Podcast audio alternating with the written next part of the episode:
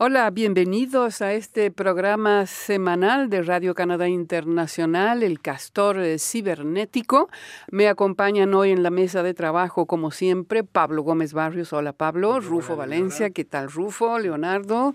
Hola, ¿Cómo, hola. cómo andan todos? Eh, esta semana, pues, hay mucha riqueza en temas, eh, en temas cotidianos que ocurrieron y que, bueno, no son generalmente una gran sorpresa para todos aquellos que nos están escuchando, ya sea a través de Facebook, en este, como estamos ahora live, también por YouTube y después aquellos que nos siguen en nuestro sitio web, rsinet.ca. Entonces tienen varias maneras de participar con nosotros en este encuentro semanal. Voy a empezar como siempre lo hacemos. ¿Hay algo que les haya llamado la atención? Yo voy a empezar con algo que es cortito. Por eso empiezo, porque es cortito y que es un tema rayado, como dicen, este, se lo tomamos como lo hacemos con frecuencia, hablamos de esto, pero pues me llamó la atención es que hubo una masa de frío ártico que llegó aquí a Quebec y donde se rompieron récords, récords de bajas temperaturas en 10 ciudades en Quebec.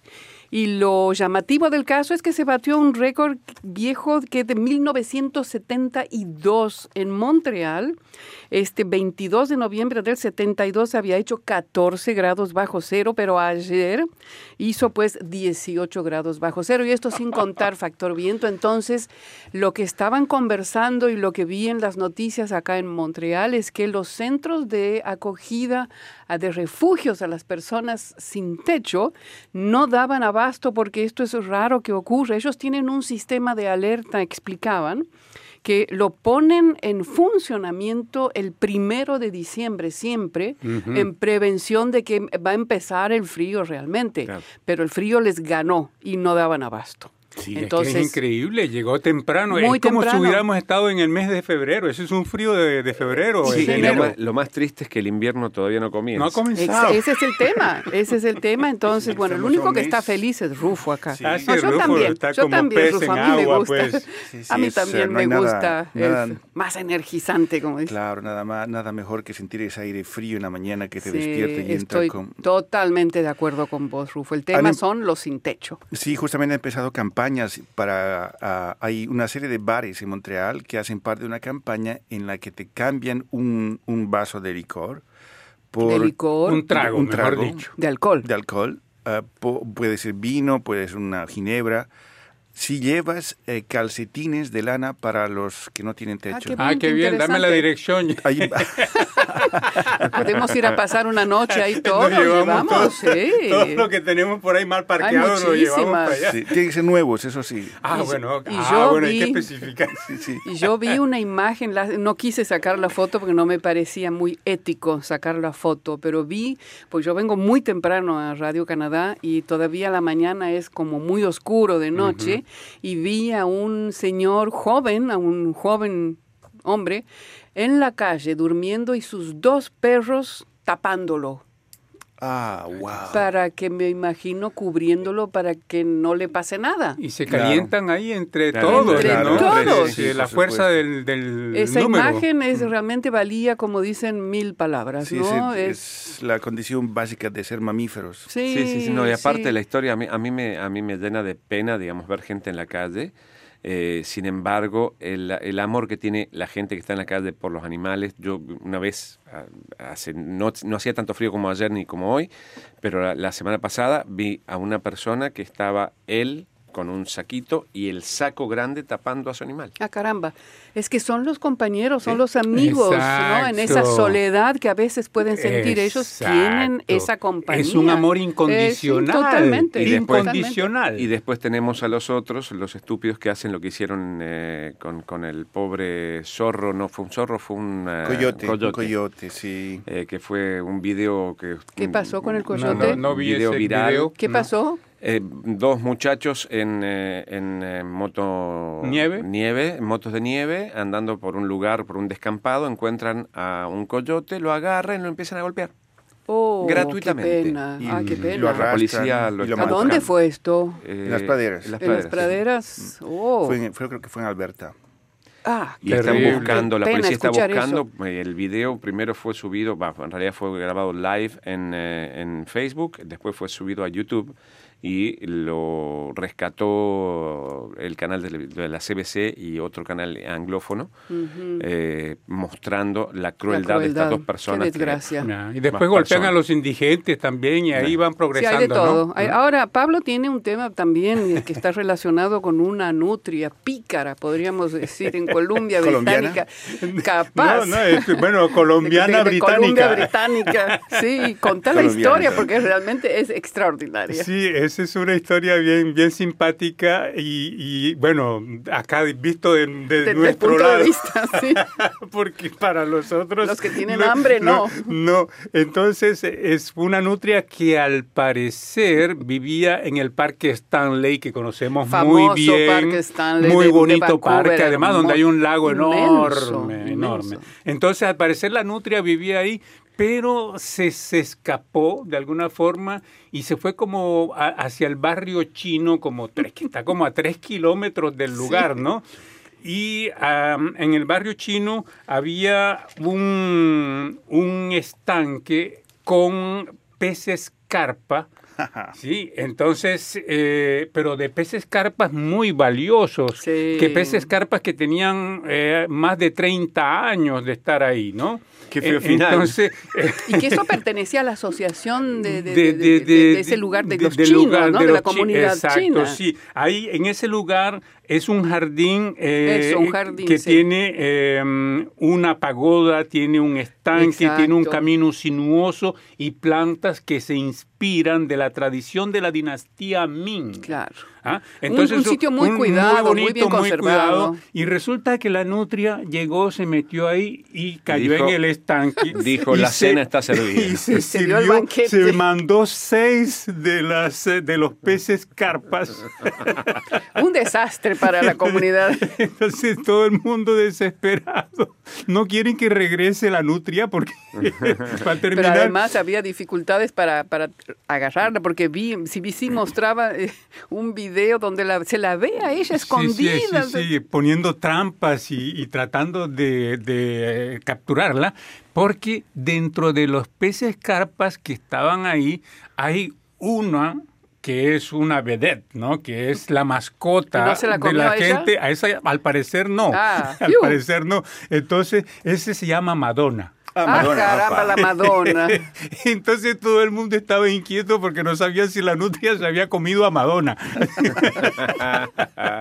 Entonces, pues, esa es la historia. Así que, entre otras cosas, pues no se sabe, no la, en el momento en que yo leí la, la, noticia, no habían capturado todavía, la nutria. Se escapaba. Y entonces... Eh, estaba muy pícara esa sí, nutria. Sí, sí, Entonces estaban contemplando, la, la gente de, de ahí, de, de esa pagoda, estaba contemplando la idea de mudar los peces carpas koi restantes Hasta a, algún lugar y el acuario de Vancouver se propuso muy amablemente a albergar a esos peces mientras que capturan a la, nutria, a la, nutria ladrona. Habrá sido como un postre para ella, ¿no? Claro, pero imagínate la alegría si yo hubiera sido nutria, pues también. Claro, también te lanzas. Me mando ahí, no queda ni uno. Empezó a pasearse por el estanque y debe haber visto movimientos. Sí, sí, son grandes. sí, visto, son grandes. son grandes, sí, son unos bichos grandes. Es como Pablo enfrente de una parrillada, por ejemplo. no, vos. O, yo. sí. más tú que yo. es más, pasa la imagen de fondo de los bifes y me da una gana. Leonardo, ¿tienes algo para destacar hoy? No, no, no, solamente la locura que genera esto del eh, viernes. Que ya vamos a conversar sobre los temas. esto, que me parece una locura. A mí me llamó la atención un descubrimiento hecho en Brasil sobre eh, la magnitud y la organización de las termitas. Ah, impresionante. Han encontrado un termitero que tiene una antigüedad de 4.000 años, que tiene una extensión más grande que la, talla de Inglaterra y que la biomasa es más elevada que todos los seres, todos los mamíferos en el planeta.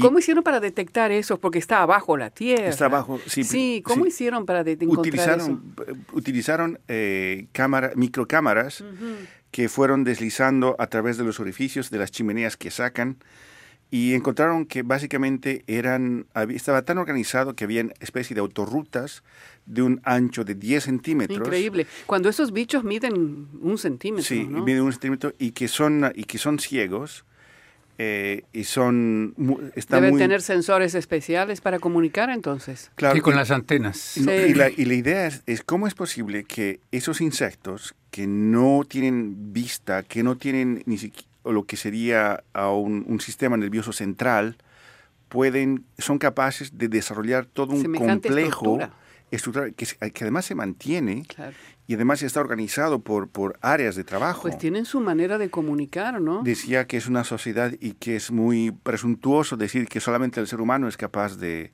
capaz de hacer cosas de esa magnitud, tomando en cuenta, decía el, el científico, que si tomamos una termita sola, es el insecto más indefenso del mundo, porque es ciego, no tiene defensas, necesita de los soldados, necesita de la, de la reina para la procreación, necesita de todo, del conjunto es, una, es una sociedad termita. Claro. Y, y, todos los termiteros estaban construidos a una distancia más o menos equiparable, todos, todas las chimeneas más o menos de la misma altura, algunas servían para sacar la tierra, otras servían como para eh, regular la temperatura al interior del termitero. Entonces, ¿No hay conflictos entre ellas? Eh, pues segura, claro que hay los duelos con, con las hormigas, ¿no? Hay las, las, hay... Porque si no sería una sociedad perfecta. Bueno, pero probablemente haya tormentas de, de, derecha y de izquierda.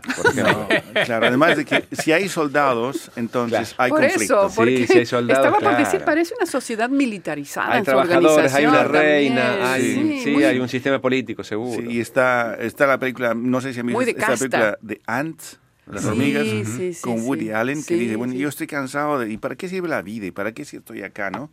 Entonces seguramente habrá alguna u otra que... Hay un libro también muy famoso sobre las hormigas y la organización ah, que tienen las hormigas cómo hacen para comunicar. Hay, hay, sustancias que se secretan mm. eh, que las guía. O sea, tú ves cuando hay unas líneas enormes de, hormigas o de termitas, eh, van secretando eh, esa sustancia y, por el, olor se van guiando y van, van siguiendo. Pues yo me acuerdo cuando era niña en un patio de tierra me encantaba ver, poner un pedacito de miga de pan y ver a las hormigas que venían en fila.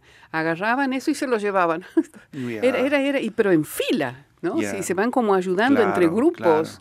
Es fascinante verlas cómo, cómo trabajan. Sí, a los 6, 7 años vi en un árbol algo que nunca voy a olvidar y fue, eh, veía por el piso como granitos, como, como granitos de arroz. Ah, son las larvas. Pero no, no eran larvas, era, era que, fijándose bien, era una, una, una, una ah, superficie, un combate entre las hormigas rojas son bravas, y las negras. Las rojas son bravas, la picadura de las cada rojas. Una este, uh. y, un duelo mano a mano y había, pues, era, era una, un campo de batalla increíble.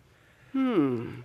Bueno, les recuerdo hoy para, para todos aquellos que van a escuchar el programa en nuestro sitio web tenemos música y la invitada de hoy es Alessia Cara, no sé si ustedes la conocen, es una nueva estrella pop canadiense, ya actuó junto a Taylor Swift, hizo una gira con Coldplay y fue la ganadora del premio Grammy a la edad de 21 años este año y está lanzando su segundo em, disco, su segundo álbum. Y lo interesante de esto y ella en una entrevista con el radiodifusor público CBC comenta justamente de que es el es es autora, escritora de todas sus canciones. Y eh, lo, que, lo que sobresale de esta entrevista además es que generalmente como tuvo éxito en sus primeras canciones, eligió eh, el camino más difícil en este momento, que es componer ella misma sus propias canciones. No sabe cómo le va a ir, pero está arriesgando. Es joven, pues tiene 21 años y escuché un poco su música y tiene una voz muy bonita, muy linda. Entonces, esa es la música que les presentamos hoy. Y teniendo en cuenta que Aznabur murió a los 91, si ella tiene 21, entonces le queda todavía 70, años. Tiene para años de carrera. Tiene para, y ella es de Toronto. Tiene para mucho. Muy bien. que no hay mejor escuela que el error así que... Exactamente, y ella está dispuesta. Eso, por eso me pareció interesante destacar eso y un poco la entrevista que ella le dio en el National, en CBC. Es muy interesante la joven.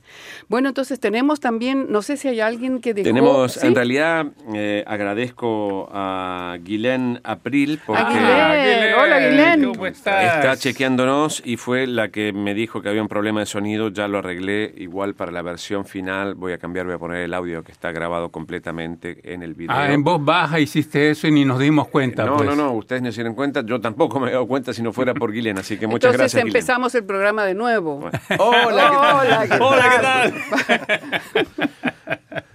Muy bien. Entonces tenemos también eh, reacciones de todos nuestros oyentes que nos envían sus comentarios sobre los reportajes que les presentamos. Entonces vamos a empezar con la lectura de algunos comentarios. No sé quién quiere empezar. Yo aquí tengo uno, dice, sobre la noticia López Obrador busca establecer un clima de confianza tras la cancelación del nuevo aeropuerto en México y Javier González Nungaray nos dice, saludos amigos de RCI, señor López Obrador, como lo ha sido y es un gobernante muy polémico y especial. Esta consulta pública creo que no estuvo bien trabajada y además estuvo amañada porque le hicieron, en, le hicieron en poblaciones en las que ganó Morena y además fue como un número de votos muy pequeño que cubrió un espacio de poco más de un millón de votantes. En resumen, creo que estas consultas son buenas, pero en este caso se hubiera realizado con los involucrados, no con ciudadanos que poco o nada les afecta. Uh -huh. Es el comentario de Javier que siempre está con nosotros, escuchándonos. Exacto. Muy Javier bien, gracias Javier. En, en, en, Guadalajara. En México, en Guadalajara está, no me acuerdo. Creo que es sí, sí, sí, en Guanajuato. Guanajuato. Guanajuato. Guanajuato. Ah, Guanajuato. Rufo. Aquí hay un mensaje de Elba Núñez, ella dice, eh, uh, reacciona a la noticia, neurólogo experto en epilepsia ofrece consulta gratis en español desde Saskatchewan. Dice Elba Núñez, saludos, mi esposo desde los 25 años presenta crisis epilépticas, las cuales se manejan con un, con un TX de fenitonina y clonazepam de 2 miligramos. Las características son ausencia, contracción muscular, mirada perdida y ojos desorbitados. Hasta el momento, la crisis no cede a pesar de, haber llevado el TX como lo indica su médico.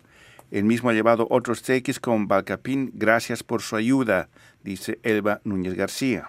¿Qué será un proyecto de, es un proyecto de un médico canadiense mexicano eh, que es especialista justamente en este tipo de enfermedad y que ofrecía consultas gratis en castellano para gente de todas las Américas que quisieran consultarlo, pues es de eso se trata, ¿no? Entonces pueden consultarlo ahí. En el reportaje, en la entrevista está la, la dirección para, para, para Sí, estamos no, es, es, Pablo. es, ah, a veces es el fin. online. Que, ok, muy bien. Le gusta escucharse dos veces. Yo tengo aquí un comentario sobre el ejército de Canadá levantaría requisito de ciudadanía para aumentar sus efectivos y hay tres comentarios. Uno de Hugo que dice ¿cómo puedo pertenecer?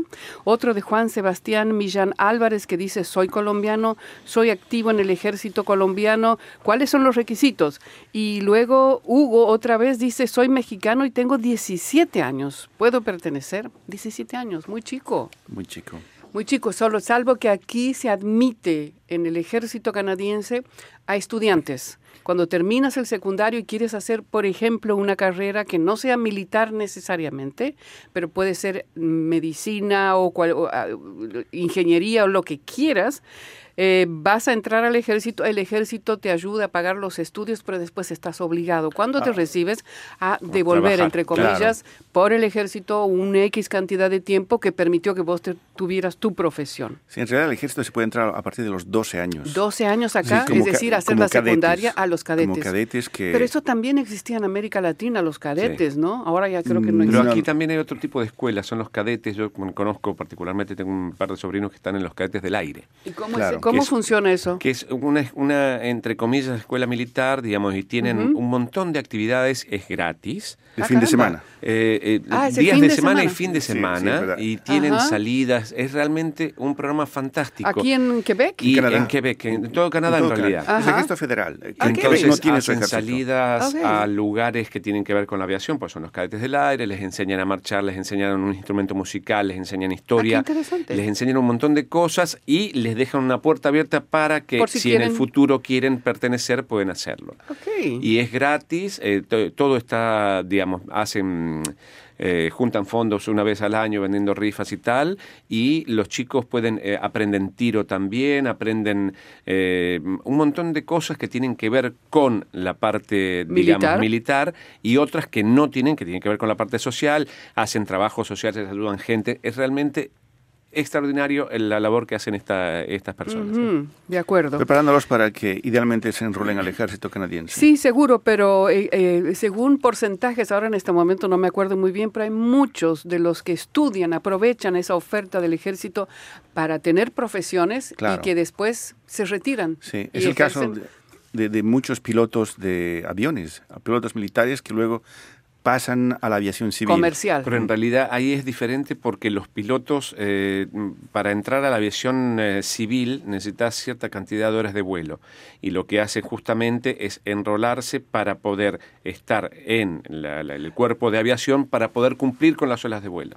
Una vez terminadas, se van, vas para el otro lado. la Que de todas maneras, digamos, beneficia a ambas partes. porque en un momento, cuando están en el ejército, también están participando. Y hay, por ejemplo, yo conozco aquí en Canadá hay un programa con una persona que trabaja eh, en la parte de reparación de aviones, de, donde reparan aviones, y que tienen eh, parte de testeos de aviones. Y los, las personas que testean aviones son chinos, hmm. que son traídos específicamente para eso porque... Eh, en realidad, porque el gobierno chino tiene un, arreglo. con el gobierno canadiense, entonces vienen, prueban, testean los aviones y después ellos tienen que volver, pero en el caso de los chinos tienen que trabajar toda su vida para el gobierno chino para ah, las cuestiones aéreas. Caramba, eso debe poner nervioso a Donald Trump. Igual la historia es justamente que no es tan malo para los chinos. Hay muchísima gente que viene porque estas personas... Espionaje industrial, ¿no? No, no, no, no. No, se forman por la formación que tienen y después regresan formados también. Formados y tienen trabajo durante 40, 50 años. O sea, no es mala la, la, no es historia. No, no, no. No, eso del espionaje deben ser muy contados con los dedos también, ¿no? Digo yo. Sí, sobre todo.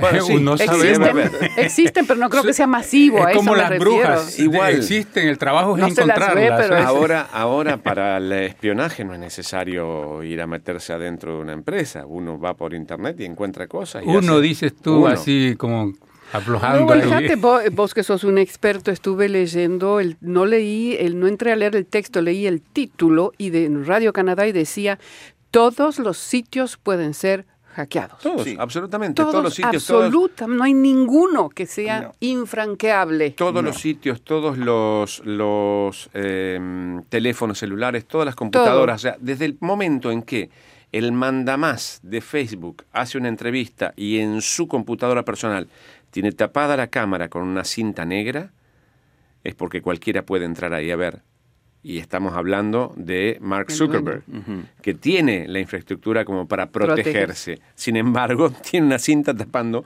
porque cualquiera que tenga la capacidad suficiente puede entrar a su máquina y ver desde su máquina lo que está pasando. Así que cualquiera. Y ahora la, iba a hacer un artículo esta semana, pero finalmente no lo hice porque es demasiado complicado. Es más, hay cosas que yo todavía no entiendo que tienen que ver con eh, la inteligencia artificial y eh, las brechas de seguridad en la inteligencia artificial. Se puede engañar fácilmente a la inteligencia artificial. Caramba. Bueno, vamos con algunos de los temas. Me gustaría destacar, después seguimos con la lectura, eh, algunos hechos o temas que hemos cubierto tal vez en noticias que me parece interesante destacar sin que sean los temas de la semana, pero por ejemplo, Pablo, vos hiciste una noticia que a mí me, ya es como que me sorprendió, pero ya no me llama tanto la atención. En Haití la gente sale a la calle. Sigue saliendo porque hay manifestaciones, o sea, desde hace ya cierto tiempo que hay frecuentemente manifestaciones en Haití y ahora últimamente nuevamente Haití se encuentra pues a fuego y sangre, ya van varios muertos y las manifestaciones son sobre todo esta vez jóvenes quienes salen a manifestar y esto en signo de protesta Hartos. Están, están hasta la coronilla por toda la corrupción que existe, por todo, por todos los problemas. Y hay uno específicamente, un tema. Eh, exacto, que están pidiendo explicaciones. Eh, ellos piden explicación por un programa en particular que fue creado hace mucho tiempo por el fallecido presidente eh, Hugo Chávez, un programa que se llama Petrocaribe, que permitía, permite finalmente a países del Caribe y de América Latina comprar petróleo venezolano a un precio Especial razonable. ¿sí? Entonces, en el caso de Haití, lo que sucede es que había un fondo que fue dedicado por Petrocaribe para, para, para Haití y hubo un desfalco. ¿De cuánto estamos hablando? estamos hablando aquí de unos 2 mil ah, millones de dólares. Así que no se sabe. Que, no se sabe por a dónde pasó ese dinero. Bueno, algunas sospechas hay porque se dice que en el 2016 y en el 2017 hubo investigaciones de parte del Senado haitiano que llegaron a, apuntaban a, políticos. a varios, a varios exministros eh, del partido actualmente en el poder pero finalmente eso no llegó eh, a ninguna acusación formal. Me hace acordar un poco también cuando fue la gran catástrofe también eh, en Haití, donde se hizo temblor, el temblor, recaudación de fondos y que los Clinton estaban implicados en esto, habían no sé cuánto, no, no, no, los acuso a ellos, pero digo, se juntó de muchísimo dinero, la fundación Clinton que era, que era, creo que era, y también se hablaba de que ese dinero pues no aparecía, ¿no? Y Haití sigue cada vez más pobre, los haitianos cada vez más pobres. Y sufriendo de la pobreza. Ahora bien, este escándalo de Petrocaribe eh, es un escándalo que implica a cuatro presidentes hmm. y ah, seis gobiernos. Habría que, habría que eliminar la presidencia en Haití, que se nombre un, un, comité que dirija el país formado por mujeres, por gente de, de las organizaciones populares, civiles, no sé, porque cuatro presidentes ya es mucho. Rufo, eh, estaba pensando que eh, vos también tocaste un tema que me pareció importante destacarlo y que tiene que ver con la provincia de Ontario, que recientemente eligió a un primer ministro de la derecha del Partido Conservador. Un mini Trump.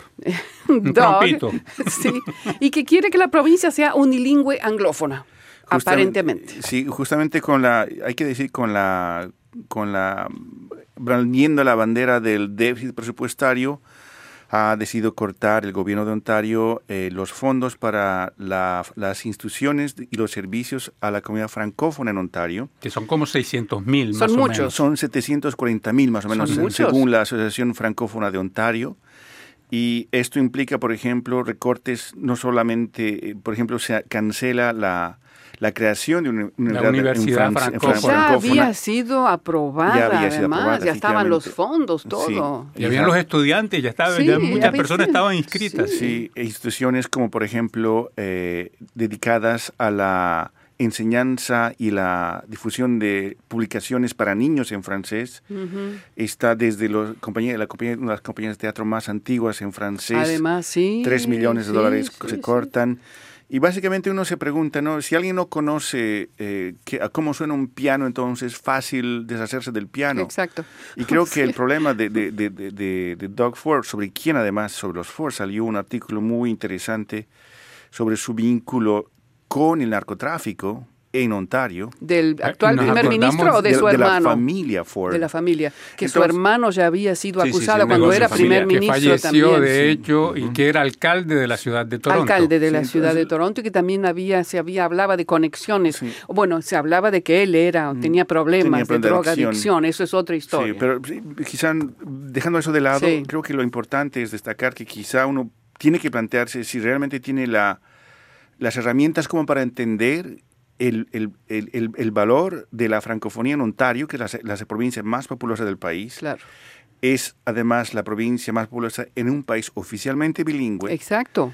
Y la reacción no solamente en Ontario, porque por ejemplo está una diputada, una diputada de su propio del partido, conservador, eh, Amanda Simard, que justamente denunció estos recortes el alcalde de Quebec, que también los denunció. Pero no la ministra de la francofonía de la provincia. No la ministra, que dice que eso va a pasar al ombudsman Mulroney, que es la hija de Brian Mulroney. Brian Mulroney, ex primer ministro de Canadá. El próximo, el propio primer ministro Justin Trudeau dijo que iba a abordar el tema de, de estos recortes porque es una obligación del gobierno federal eh, mantener los servicios a la francofonía. Claro. Y básicamente Está tocando un derecho fundamental finalmente. Sí, yo creo que personalmente quizá no, no llega a entender Creo que el no valor se esperaba tampoco lo que de, de, de, mantener el bilingüismo en Ontario. O sí, o sí, lo, o sí lo, lo ve al valor, pero no le interesa. Esa es la parte que a mí me, me, da mucho que también más es posible. y, uno de los que, partes que le interese tampoco que él, digamos, trate de deshacerse para que intervenga el gobierno federal y ponga el dinero al gobierno federal. La parte que a mí más me angustia es que los medios anglófonos en Ontario casi no hablaron. Pasó desapercibido. muy desapercibido. Como si fuera un tal que fue. De los sí, sí, que eso pues eh, no, no, no, no tiene nada que ver con ellos. Los medios eh, pasaron por alto eso a un punto tal que un periodista de aquí, de Montreal, que se llama Patrick Lagacé, ah, escribió un artículo en, inglés. para decirle, hey, ¿qué pasa?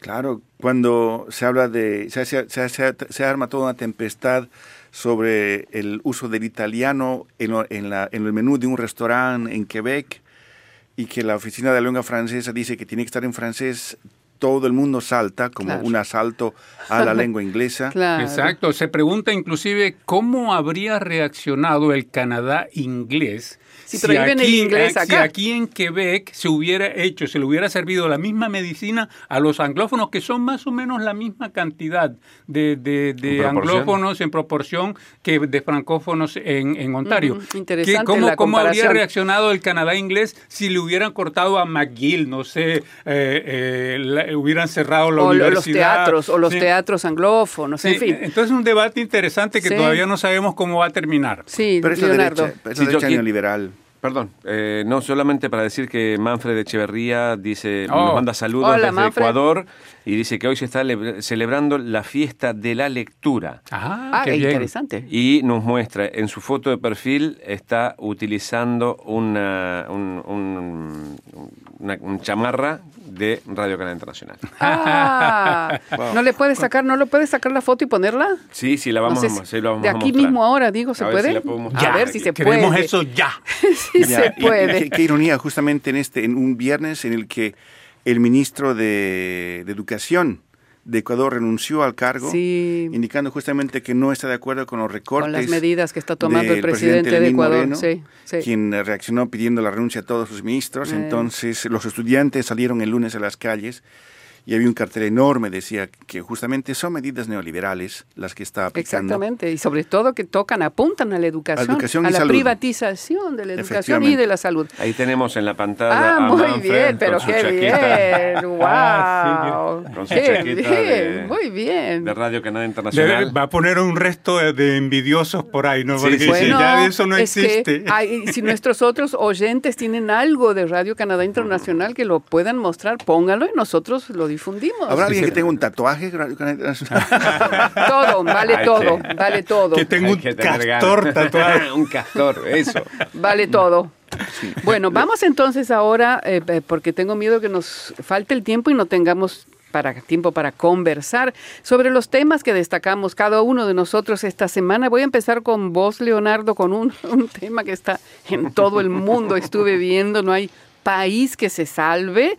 Es el Black Friday, el, viernes negro y el y otra cosa más que vas a hacer, el Cyber Monday, el Cyber Lunes. El lunes cibernético. ¿De qué se trata todo esto y qué es lo que hay que tomar en cuenta con esta con estas? En realidad es el reflejo de la locura eh, por consumista de, nuestro mundo de hoy y es evidentemente una locura lo que pasa por lo menos en el norte, digamos eh, México, Estados Unidos y Canadá realmente se vuelve una locura. Y en realidad el Black Friday no comienza, y es contagiosa, sí, sí, sí.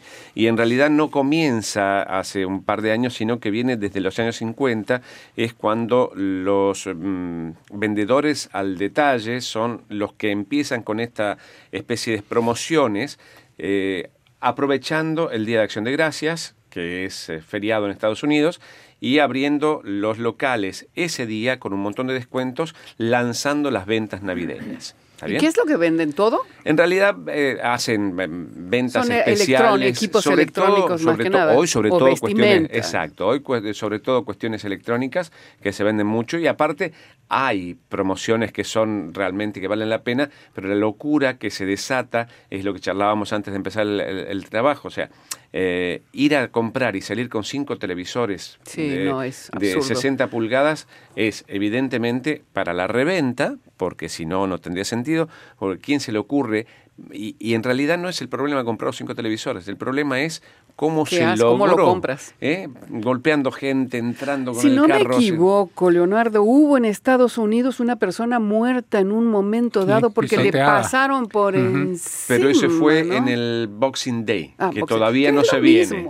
ese es para ese, para después. Ese, es dentro de un par de semanas. Yo me acuerdo haber leído en algún momento que en Canadá no existía este Friday, este, este viernes negro, pero en un momento dado se dieron cuenta aquí en Canadá los comerciantes de que muchísimos canadienses cruzaban la frontera para ir de compras a Estados Unidos en este viernes y ellos perdían acá. Exacto, y entonces fueron poco a poco metiéndose y hoy está, hace que las grandes estas tiendas de, en Canadá también estén pues invadidas. Y la locura tiene que ver con las cifras, porque bueno, para tener una idea, en Canadá en el 2017 los consumidores que compran artículos promocionales en el Viernes Negros aumentó el 31%. ¿Qué año? En el 2017. Ah, caramba. ¿Está bien? Con respecto al año anterior. Y de acuerdo al sitio statista.com, en Canadá el gasto medio de compras para la fiesta de fin de año en el 2017 fue de 1.622 dólares per cápita.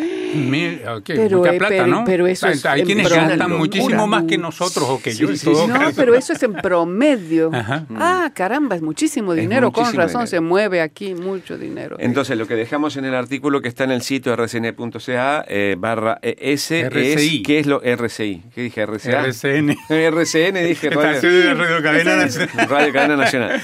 Sí, ¿qué, ¿qué, es lo que hay que tener en cuenta en las compras durante el Black Friday y el Cyber Monday? O sea, ¿qué es ¿cuáles son los consejos de, parte de eh, las asociaciones eh, de protección al consumidor, las cosas que hay que tener en cuenta para no caer en, mm, en, las mentiras y también hago referencia a dos artículos anteriores donde hablábamos de las ciberestafas, porque aumentan para esta fecha y eh, hay un artículo tuyo también que tiene que ver con la compulsión de la compra ah, que existe el año pasado. Sí, sí, los, con los compradores compulsivos. Exacto. Así que todo eso está es dentro. Una, Es una apoteosis del, del, consumo y justamente es resultado de alguna forma de... Es, es esta, este consumo que ha hecho que la Unión Soviética, porque se acuerdan la propaganda, estaban los, las tiendas vacías, había colas para comprar pan, etcétera. Y aquí es justamente lo opuesto, totalmente opuesto, pero al mismo tiempo hoy día también es el día de no comprar nada. Buy nothing, die. ¿Es el día mundial? Es hoy día, sí, sí, sí, hoy 23. Ah, lo deben haber puesto... Eh, justamente pero justamente contra, nadie, pero nadie escucha hablar de ese día, pero, Rufo, pues yo lo digo. muy bien, y, entonces. Y, y, y, no he traído la promoción al, pero al no, no, buy day. no va a funcionar, tendrían que haberlo puesto bueno, entre o, a, mañana. Bueno, no. Y no traje mi billetera, así que tuve que pedir que me dejen entrar. Ah, caramba. Bueno, Rufo, vos vas a hablar de un premio de literatura extraordinario porque esta persona lo ganó por segunda vez en Canadá y además es de las minorías, una Sí. escritora de origen africana canadiense. De padres ganeses, ella Sí. tiene 40 años, es es Nguyen- eh, Edu, Edu, Edi. eh, Edugian, yo- Edugian, sí. pero le pronuncian Edujan. Esi. Esi Edujan. Eso. Ella vive en las praderas, estudió en, en- nació en Alberta Ujú. Y esta es su segunda, justamente su segundo Increíble, premio. porque es el, cada más, premio- el premio grande de Canadá son de la 100 mil dólares cada premio. El Claro. primero fue lo ganó hace 6, 7 años atrás con Claro. Have That Blood y ahora ganó con Washington Black. Eh, primero que es una, es, una, es, una, es una joven autora de raíces africanas. Y esto quizás es un reflejo de lo que está pasando en Canadá, porque lo más interesante de la literatura está siendo escrita por gente que nació en otras partes. Está Kim Thuy, que nació, tiene 55 años, nació en, En Vi- Vietnam. en Ho Chi Minh City. Eh, está Rawi Hage, que es un libanés que vive en Montreal. Michael Ondaatje, que viene de Colombo, Sri Lanka, vive en Toronto él. Está Rohinton Mistry, que nació en Bombay, que tiene 60, 50 y tantos, 66 años. Entonces, Pues esa es la riqueza una- de la literatura. Eso es Canadá. Esa es la riqueza de la literatura, se puede decir canadiense pero, incluso, pero lo que hay que notar es que justamente lo interesante es que van a presentar eh, elementos a partir de la historia y de la mirada y de la mirada exterior. Por ejemplo, Rohinton Mistry compara Canadá con la India. No, Eh, claro, es in- súper interesante lo que están haciendo. Sí, Pero entonces- eso es en todo cualquier país del mundo, Rufo, donde hay inmigrantes, escritores, traen su bagaje también y sus historias. No en Estados Unidos.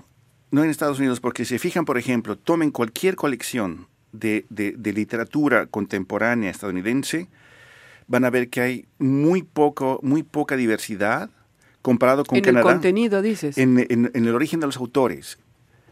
Por ejemplo, de, la- de la misma forma, por ejemplo, que la- el- uno, de los, uno de los de las tragedias de la literatura quebequense, por ejemplo, es que cuando agarras un libro, una antología de la poesía quebequense, no está Leonard Cohen, no, está, no están los autores ingleses. Entonces, de alguna forma, eh, Canadá tiene esa ventaja de que hay, de alguna, quizás tenga que ver con esta idea de que el canadiense es más bien discreto y deja que otros cuenten su historia. No lo sé, es una, es una hipótesis. hipótesis sí pero interesante, y ella dice que, básicamente para acabar, dice que lo importante es que eh, la literatura puede dar voz a los subalternos, a los que no tienen voz, y recuperar aquellas voces que la historia ha callado. Entonces, lo cual muestra una, una, una posición enfrentada entre la literatura y la política. Muy bien, gracias Rufo. Me, escuché parte de la entrevista que hizo CBC con ella y decía, por ejemplo, al recibir el premio, discúlpenme, no pensé nunca que lo iba a ganar por segunda vez, no preparé ningún discurso, evidentemente, así que vale el doble. Pablo, vos estás, eh, nos vas a hablar de, pues, eh, de em, la UNAM Canadá. Exacto, de la escuela un aniversario bien particular. Muy particular que marcó la historia de México, la historia contemporánea de México. Estamos hablando de, de la masacre de Tlatelolco en 1968. Solo una semana o diez días antes de los Olímpicos. Recuérdense que en, ese, en el 68 hubo los Juegos Olímpicos en México y en el 70 el Mundial. Sí. Entonces, en el 68, en octubre del 68, hubo una manifestación de estudiantes y que fue violentamente reprimidas. Las cifras varían. Se habla de entre 200 y 300 muertos. Esa es una deuda, como dice mi entrevistado, que es Gerardo Familiar Ferrer, secretario técnico de la UNAM Canadá, que es una deuda que el gobierno mexicano tiene con el pueblo de decir la ¿Qué verdad. fue la verdad? ¿Qué sucedió? Algunos dicen que fue entre 200 y 300 muertos. Eh, las autoridades, el gobierno en esa época habla de tres muertos y, unos y algunos heridos, eh, cuatro muertos y 20 heridos, dice las fuentes gubernamentales, mientras que la policía habla de 50 muertos y decenas de heridos. Entonces, pues nunca quedó claro cuánto, cuántos muertos hubo en la masacre de Tlatelolco. El hecho es que eh, en este se está cumpliendo el 50 años, es el 50 aniversario de esa masacre y muchos de los estudiantes que murieron ahí, entre otros, venían de la UNAM, de la Universidad Nacional Autónoma de México, y la UNAM ha organizado durante todo el 2018 una serie de eventos que eh, para conmemorar esa masacre. Y hay que recordarles a nuestros oyentes que aquí en en Canadá, en el Gatineau, existe una escuela de extensión universitaria de la UNAM en Canadá y es esta escuela de extensión universitaria la que organizó una exposición que se llama hace 50 años el M68, como lo conocen en México, esta masacre M68 y la UNAM. Entonces, pues son fotos de archivo de la Universidad Nacional Autónoma de México que se presentan en esta exposición y que, bueno, pues recuerda y conmemora ese evento trágico. Vamos a cortar ahí porque si no, no te queda tiempo a ti para presentar tu... Ahí está el entrevistado. Muy bien. Ah, bueno, yo tengo un tema que ustedes recordarán cuando fueron las elecciones en Brasil recientemente, cómo la, se utilizó, eh, a diferencia de Estados Unidos que utilizaban más Facebook para las elecciones, en Brasil se utilizó el WhatsApp de manera pues eh, ilegal o mandando mensajes que no eran por, en cadenas impresionantes donde denigraban al candidato Haddad, en fin, una serie. Bueno, en este momento están utilizando postelectoral en Brasil el WhatsApp como instrumento de delación en las redes sociales y el objetivo es que se quiere eh, implementar, crear una especie en las universidades eh, es universidades sin, como dicen ellos, sin partido, que son universidades en lo que quieren es universidades sin ideología, de izquierda sobre todo, que no haya más debates, que no haya más discusiones como se hacen. Ese es, el semillero universitario, es eso, ¿no? Como le gustaban los generales. Exactamente. Entonces, el tema es que están utilizando WhatsApp y diputados, el, recientemente electos, están utilizados donde se le piden a los estudiantes de derecha que manden mensajes y que filmen a profesores que tienen una ideología de izquierda en sus cursos, que profesores que quieren dar cursos de clase de educación sexual, simplemente que se los denuncie. Y el tema es que eso se difunda en las redes sociales y entonces están creando miedo en esa, entre los, el cuerpo de profesores. Y ya la entrevista fue, la hice acá con eh, Julián Durazo Herman, que es un profesor eh, de la Universidad de Quebec en Montreal, y él donde él decía que ya un profesor fue atacado en las redes sociales y en WhatsApp por haber mostrado una película sobre la dictadura brasileña a universitarios. Entonces es un tema que va a continuar, por supuesto, porque es recién empieza en Brasil, ¿no? Es una casa de brujas. Te quedan 10 segundos. Chao. ha sido un placer. Gracias. Hasta la próxima. Adiós a todo el mundo. Chao. Estar con ustedes. Escríbanos, escríbanos. Sí, sí. todos los viernes. Todos los viernes aquí en la cita. Así es. Adiós. Adiós.